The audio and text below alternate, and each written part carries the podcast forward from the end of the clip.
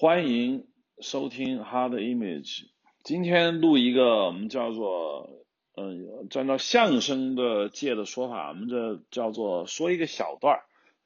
嗯，它有大段子和小段子，在陆老师的工作室，我们今天录一个相对来说番外篇的东西。先说两个公案，为什么要汇报一下呢？是跟今天要谈的这个话题有关。正好罗潘。刚才之前跟我们聊过那个话题的时候，我看了一本书，叫做《正》，呃，叫让世界惊讶的十五个悖论。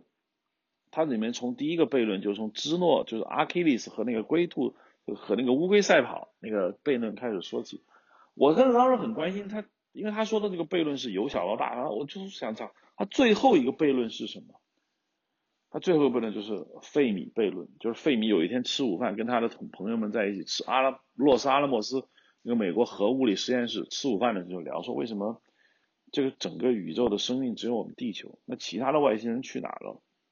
当时这个书就是说，这个是目前为止所有人类不能解释或者说很难解释的最大的一个命题，就是说这个问题以至于重要到比其他很多这个所谓的哲学命题都要重要。当时我就觉得，哎，这个是为什么？其实我没并没有那么的觉得这个问题那么重要。但是今天我们想来讨论一下，来听听你罗盘的意见吧。就为什么他会把这个悖论当做让世界惊讶的这样十五个都很大的，他是最后一个，或者说最重要的一个。我今天在中午的时候，我以前知道费米悖论，其实也。呃，听过各种说法。今天我中午又听李永乐老师又讲了一遍，十七分钟，我觉得很清楚。就是你要问为什么他是最后一个，我的感受是，就这关系到我们自身人类存在的意义的问题。就我们做了所有的事情，但是我们这么做的意义在哪？就是我感觉寻找外星人主要的目的不是要找到外星人。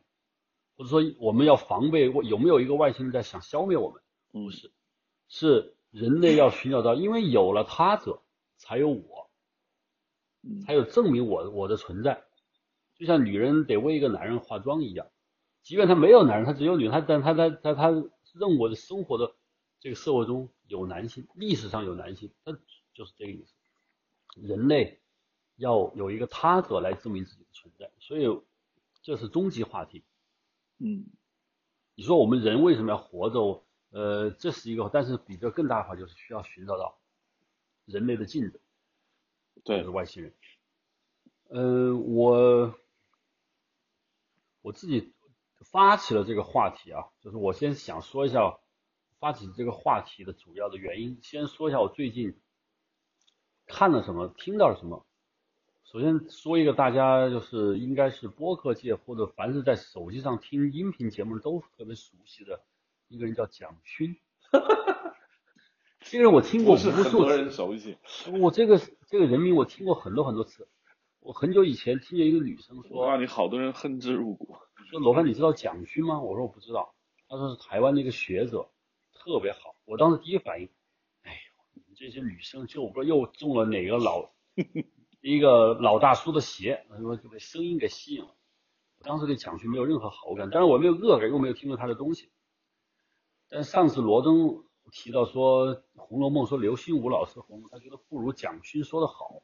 那我就开始在网上找蒋勋。嗯，我第一次看见蒋勋的长相照片，我一看喜了三分。对对对，这就挺标准的那种，我觉得就是南方。文文文人的长相，洗了三分。嗯，然后我就听他在讲这个，最近其实这是听的第一个啊，就是叫西方，他叫西洋美术史。我听了一下，当然我本本来我就还在我们群里发了一个说，本来想问陆伟老师，就蒋勋，我查一下他是在巴黎大学学艺术研究的，就是蒋勋在西洋美术史论界的位置大概是什么状态？本来想问陆伟，但是我想肯定。不会太高啊，就说因为他他可能不是最专业的人，但是他或许蒋勋老师有很高深的理论，但是他觉得对于这些听蜻蜓 FM 的人水平也不够，就是他还是深入浅出。但但是我听完以后，我觉得我还是学到了很多东西。尽管我自认为我对西洋美术史有一些了解，但我听到他了以后，我还是听到了很多不一样的东西。比如说，就你说要举例子，嗯比如说达芬奇和拉斐尔和米开朗基罗之间，我们都知道文艺复兴意大利三杰，他们之间的区别是什么？我没有比较系统的了解。第二，达芬奇早期的绘画，他他画的他的画到底好在哪儿？嗯米开朗基罗的东西到底好在哪儿？嗯我以前都知道米开朗基罗是伟大的，达芬奇是伟大，拉斐尔是伟大的，他们伟大在哪儿？我没有特别明确的认识。蒋勋他提到了《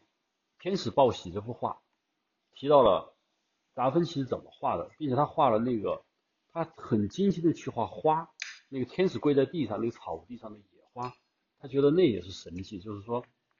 是什么原因让万物重生、春暖花开的？他认为是有神的力量。嗯，就是他把这个对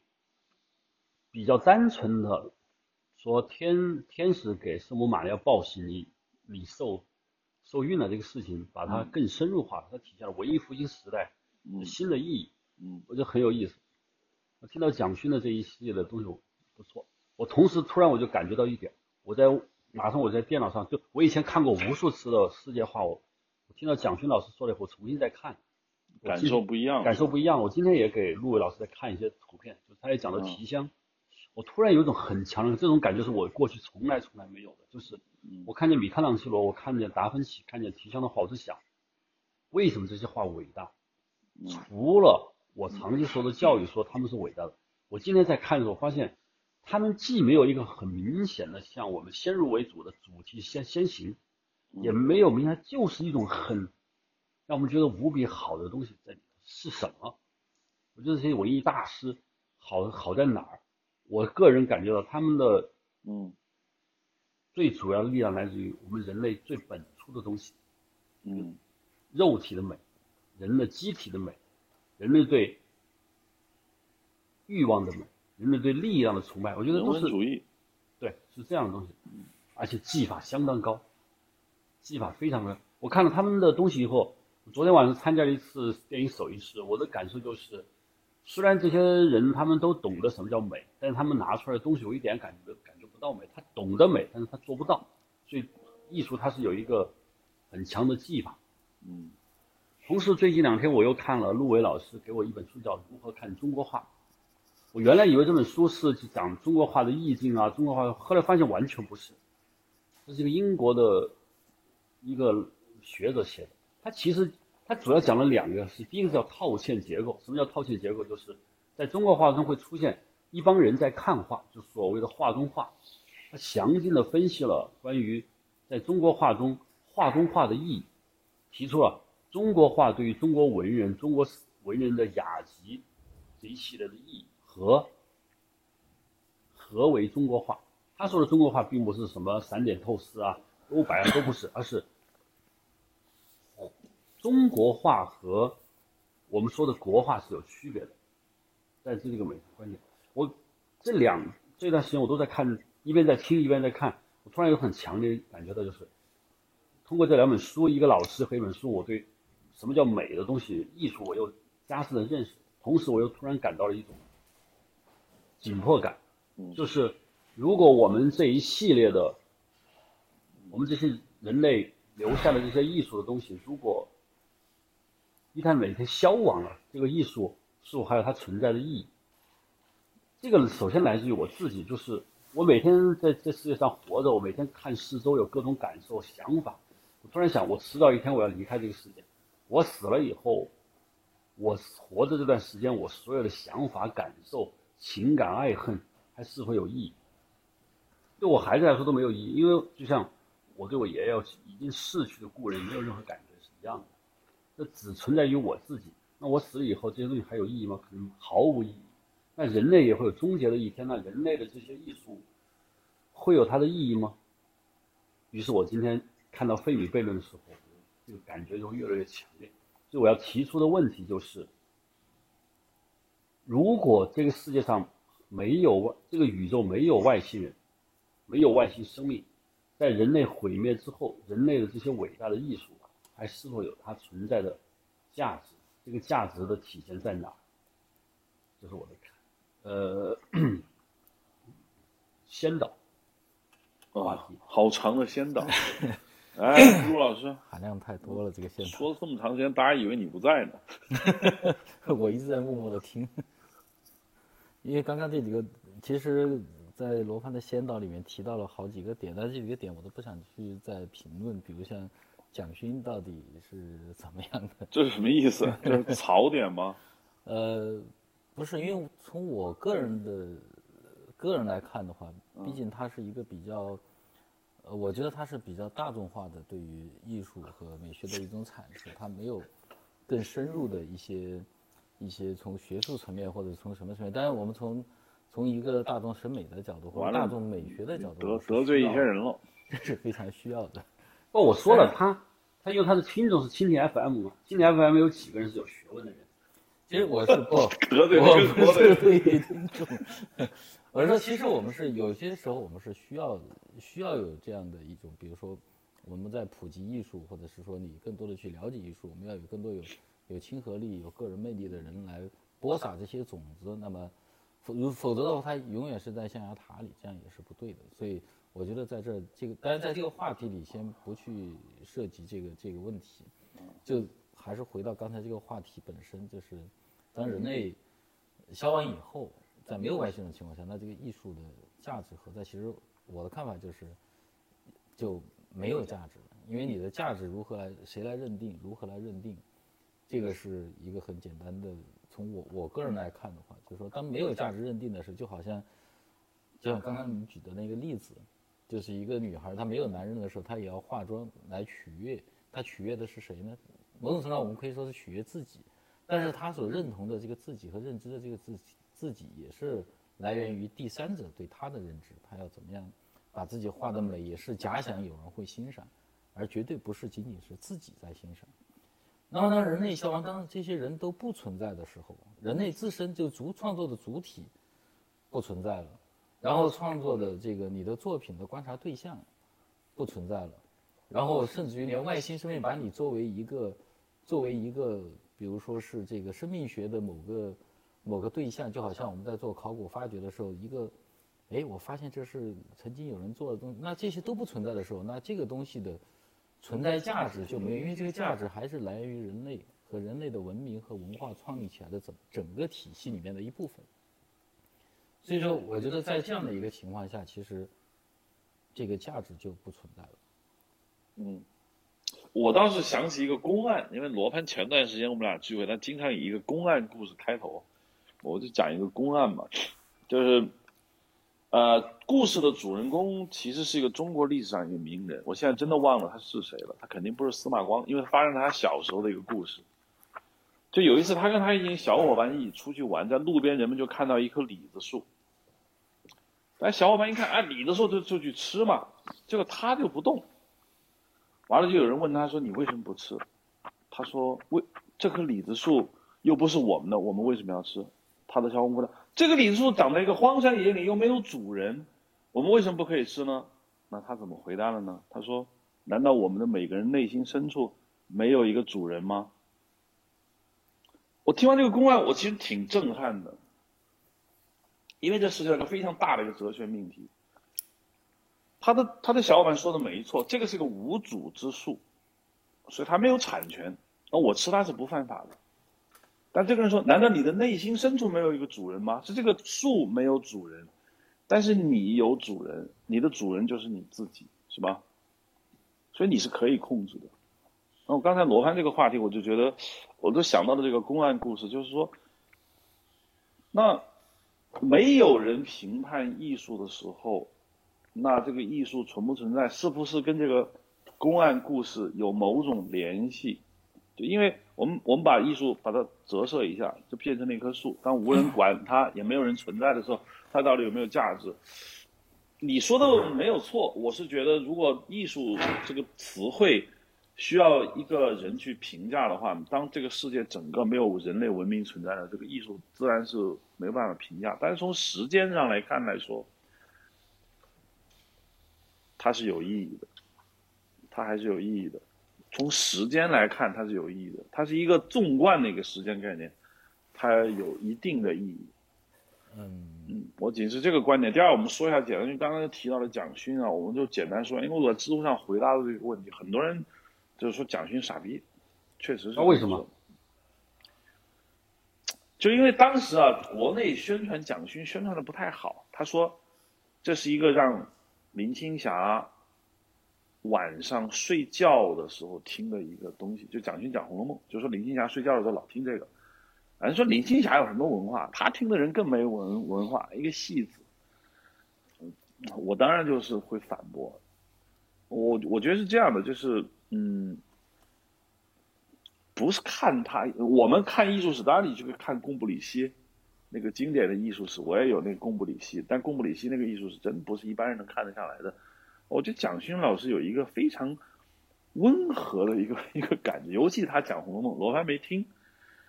就他评论《红楼梦》，我听过不少人评论《红楼梦》，就只我只服蒋勋。当然，我可没有听过更大的大家，但是他真的是。对于生活有一个相当温和的一个看法。其实，如果你的生活不够温和的话，你很难触及到艺术上的一些本质性问题。如果你性格比较刚猛，是吧？你触及不到的艺术，它就是这样一个东西。就像罗盘刚才说的，米开朗基罗也好，拉斐尔也好，他是不是宗教化？他当然是，因为是教皇定制，他当然是要求的。但教皇为什么也没说？哎，你怎么画的那么世俗呢？他人家也没说他。他就说明他，他有一些，有些不那么命定的，不那么指向明确的东西，所以它有一些多义性，有些含糊。总总体上来说，它是温和的，所以它就好了，大概就这个意思。我我我插一段，就是刚才在提的时候，我在想，即便是没有外星生命，就人类本身都有一个巨大的声音在否定艺术，说艺术毫无意义。我不是要得罪一部分人，就是说，在我所知道的，在佛教的教育中，艺术。为什么呢？因为一切皆如梦幻泡影，艺术就是相，对艺术的执念就是着相。见所相非相，即见如来。就世间的一切相俱为虚幻，何必执着？就是要看的。那艺术更是相之相了，就是我们的生活是一个相，我们把。生活进行演绎，搞出来的东西就是像上面的像，幻影上的幻影，更加虚无。所以，其实，在佛教本身是，他只是不会去说，但是我认为他实际上是在否定艺术存在，或者他承认有艺术这个东西在，但是他毫无意义，他对这个世界得救，对人类得救或六道是没有没有毫无意义的。至于你们这些人要搞敦煌壁画，画来画去，与。开悟脱六道没有任何意义，所以说其实也是说，并不需要外星人来否定什么。其实我们在人类自身也有一个强大的一个对艺术的公艺术的价值词，我认为是基本否定态度重要的存在。我不知道基督教教义啊，是圣经啊，不是说教皇他们，就是圣经中或者在基督教的各种牧师那儿有没有对人类艺术有一个相对。的一些评价，其实这个这个话题，有着刚刚呃罗顿刚刚那么一说的话，我想到另外一个问题，就是其实当提出这个问题的时候，这个问题有自身就有一个问题，就是这个问题如果问到我这儿来，那么我如果作为一个人的个体而言的话，当然我就会非常的认同，从时间或者从其他的某些角度而言的话，艺术的存在是有非常大的价值的。但是如果回到，如果把它放到一个类似于物理或者什么样的一个命题上，或者更大的一个命题上去看，我如果抽离出我作为人类本身的这么一个角度去看这个问题的时候，那其实这个价值不存因为我是在这个回答这个问题的时候，我背后认同的是，就是艺术是人类文明和文化非常重要的一部分。嗯，当人类本身不存在，而且又没有外星生命存在，因为艺术同时它也兼具有某种交流的可能性和交流的这种功能。当这些东西都不存在的时候，它的价值就不存在。其实，这个不存在就包含了所有的东西，其实都不存在。我们文明和文化里面的所有因素，从宗教、我们的文学等等，通通都是没有价值的。如果在这么一个命题里，所以我觉得刚才我在回答这个问题的时候的这个草率点是在这儿。然后回到，然后又到刚刚罗凡你提到这个关于，比如在佛教里面，艺术是没有什么的。那其实，在基督教里面，你翻遍圣经也不会，圣经里也没有说艺术有什么价值，反而对于艺术有另外一种另外一种角度去看它。比如像我，因为比如基督教是基督教是反偶像的，那么在旧约里面就有，就是有人做了一个金牛，然后让很多人去崇拜，因为。艺术会某种程度上，人人类的这些人类造出来的这些东西，它有可能会变成一个偶像的存在，而这个偶像的存在会超越宗教的本身的价值或者宗教的意义。所以说，在任何一个宗教里头，艺术它都不是一个都不是一个非常合理合法的一个存在，但是任何一个宗教又都非常的需要，比如在佛教里边提到的这种。刚刚提到的那些那些概念，像啊什么的，那么我们在我们这么来说，当佛教要进行传播的时候，或者说佛教要走向走向民众的时候，那么你如何让民众能够很快速的理解教育？那你只能通过艺术的形式，因为艺术某种程度它是超越语言的，超越文字的，因为它艺术本身是一种语言。所以为什么艺术的诞生之初就跟宗教有很紧密的关系？因为它兼具了传播宗教的功能。所以，不论是佛教还是基督教，其实都具有这个功能。而在原教旨原教旨里面，其实是并没有说艺术到底有什么作用。但是你在传播这些教义的时候，艺术必然要存在的。甚至于你对我们最最开始对于宗教的想象，或者普通人对宗宗教接触时候的想象，一定是图像化的，一定是一定是你通过别的，比如说你的意思是说。或者可以说，艺术我宗教实际上是依赖艺术而传播，没有艺术，宗教将很难或者不大可能传播。对，这个我的观点是这样，就是笛卡尔还是斯宾诺莎，他举了一个特别好的例子来来说明艺术是怎么回事。他他他在哲学上他不是在讲艺术，他说如果你在海边走路，赤脚走路，突然踩到一个硬邦邦的东西，你拿起来一看，发现是一颗石头。你会怎么样？你会把它放到地上，因为你不稀奇。你继续往前走，你又踩到个硬邦邦，你拿起来是一块手表。他说，这个人就算是个原始人，他也能够立刻判断这个东西不属于这个地方。他不知道这是手表，他也不知道这是个计时的东西，但是他可以一眼就看出这个手这个东西不是这儿的东西。他说为什么呢？大概就跟我们说的热力学第二定律很像，就是熵。就是说，整个世界是混沌的。它尽管也产生一些就是看上去有规律的东西，但是人类比较早就明白它规律到哪一步。钟表这东西绝非自大自然能天然造出来的东西，是不是？好，我们就我们说别的，比如说我们在宇宙星空，你突然发现有有一堆星星摆成了个正十二面体，你会认为这是大自然摆出来的吗？我想，任何一个文明都很清楚的知道一个。一个宇宙自然由牛顿或者广义相对论建构的一个一个星空体系，不会摆出个正十二面体的啊。其实艺术本质上就是一种商减行为，就把这个杂乱和大概率的东西变成一个小概率的东西，变成一个有一种规则在里面的东西。就它尽管不是个艺术品，或者不是一般类的艺艺艺术品。但它只要是做了一个人类的智力活动投放进去，你可以说它是一个艺术，是不是？我刚才突然在想，你为什么觉得自然界等边六边形绝非自然界所诞生？虽然我们地球找不到啊，但你想，人类呢，自然界的产物，等等边六角形是人类的产物。那大自然为什么就造不出等边六角形？而且大自然在很多矿石上，比如水、石、金、石啊，有绝对或者相对绝对的均匀分布的多边形的。那为什么你在大自然中看了就觉得它非就不是大自然天然而成的呢？而人类只不过大自然的一个产物，就我们造的东西不也是大自然产生的东西吗？就是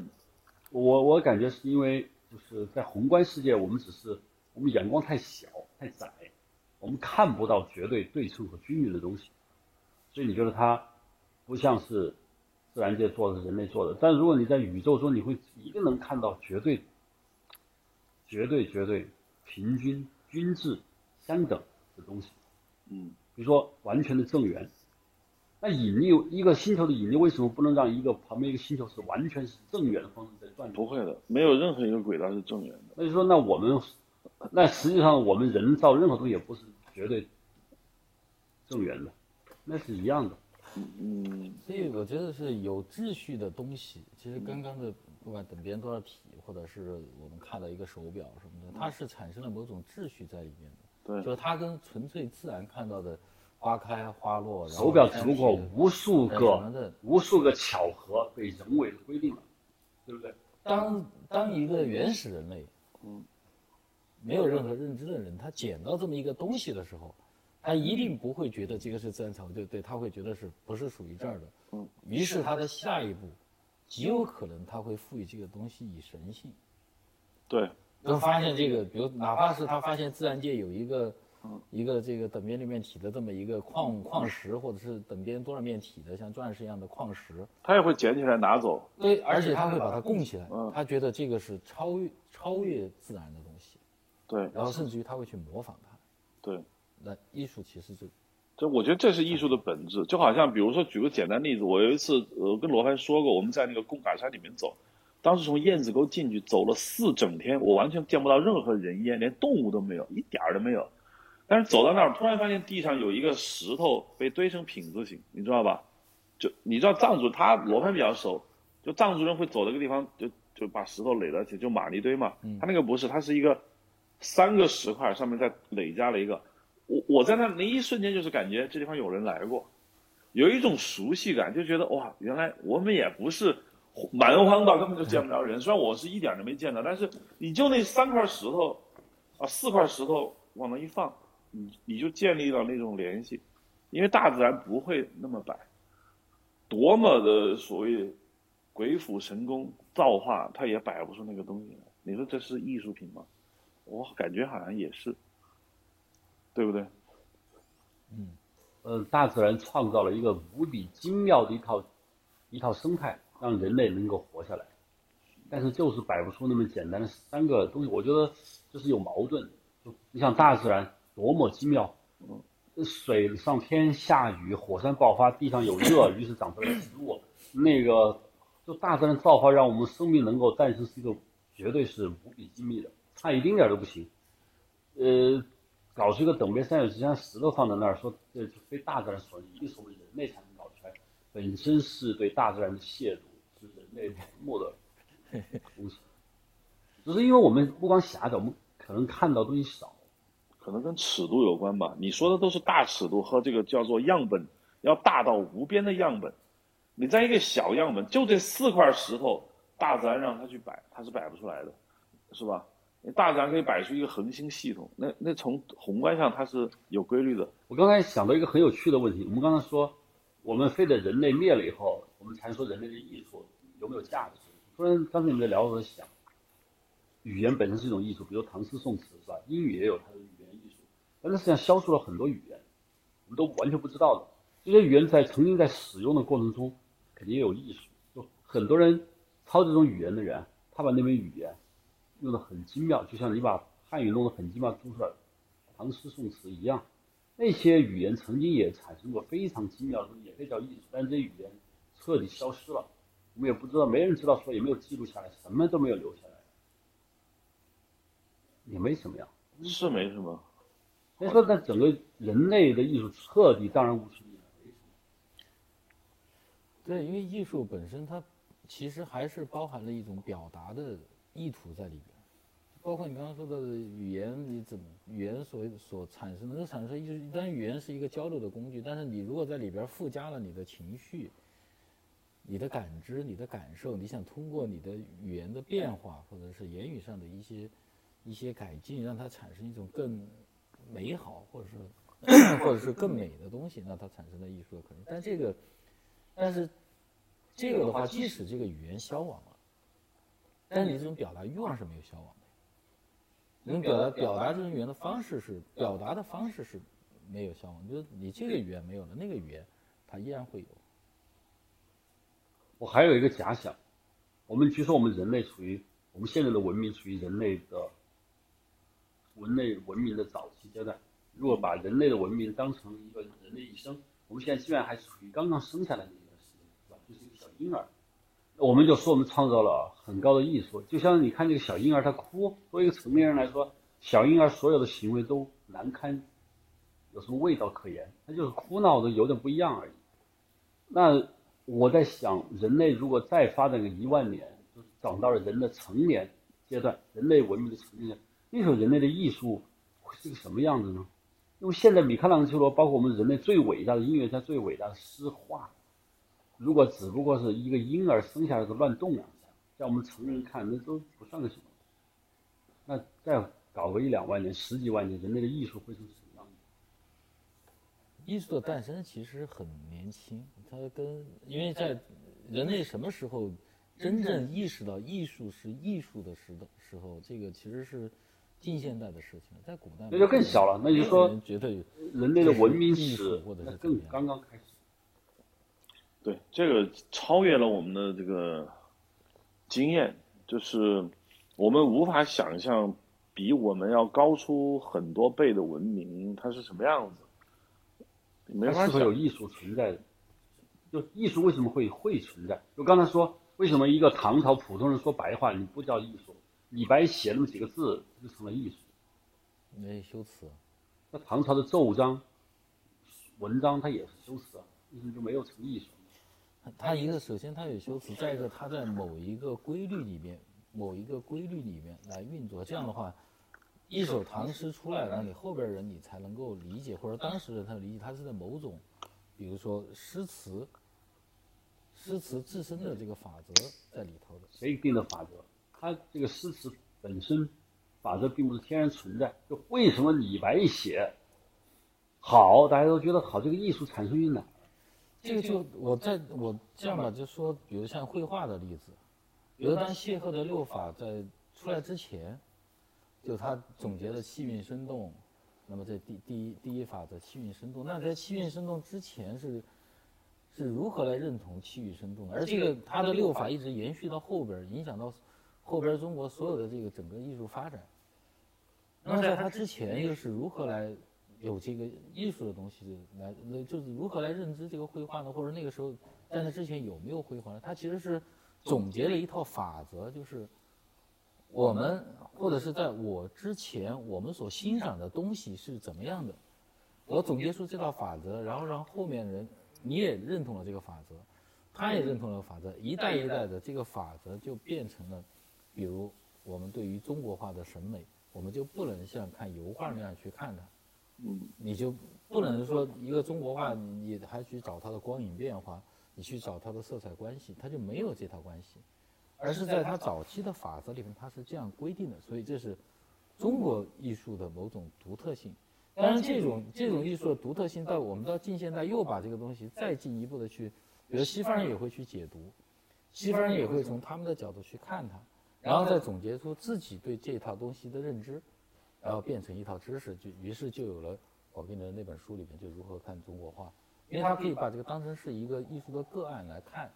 然后由这个个案再推敲其他的东西。现在我发现很难对艺术下个定义。对，因为你刚才说的有些是文明，但不是艺术。你说唐朝的，如果唐诗都没了，只剩下唐代的奏章，那我们知道有唐诗的存在，那它奏章不是艺术。但如果说过了几万年，唐诗你都大家都从记忆中消失了，那那那个东西真的是艺术品，因为那个奏章你觉得它也是有结构的，是吧？它也是有很精妙的一个修辞。就是文明是建立在一个比较古老，那艺术可能要钻到文明里面去，你才能够去评价这个艺术。比如说建筑艺术，啊，就呃古代造的房子觉得很美，但没有人说故宫是艺术，那是文明。但现在有建筑设计艺术，建个房子有建筑设计艺术，为什么这个房子叫艺术品，那个房子就是盖的人住的屋？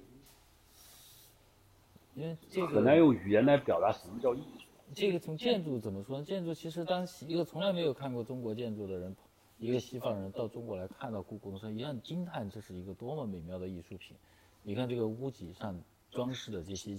这些细节，这些非常有序列感的这些走兽，然后以及整体这个建筑，它所传递出来的一个很有意味的一个空间关系，这就是很当然的艺术在里头的。他不会觉得，哎呦，这个房子怎么建成这样，古里古怪的。他首先一定有很多有共同认知的东西是存在于那儿的，你的工艺首先在里面，然后你这个有意味的空间的营造，首先是确定的。所以，文明本身，我们的艺术其实从古希腊，这这这个其实可能每一个文明都有这么一个情况。这就是我马上要问的，就是我们不是只说的比较短吗？嗯是吧？还差几分钟，我看看，就是还有五分钟结束我。在想，我们聊聊艺术史，那就聊聊不完。就是最早的想法就是，如果有别的外星生命，它有没有艺术？如果我们以人类为蓝本的话，那它一定有艺术。如果人的外星生命完全不是我们这种方式，有可能它没有艺术。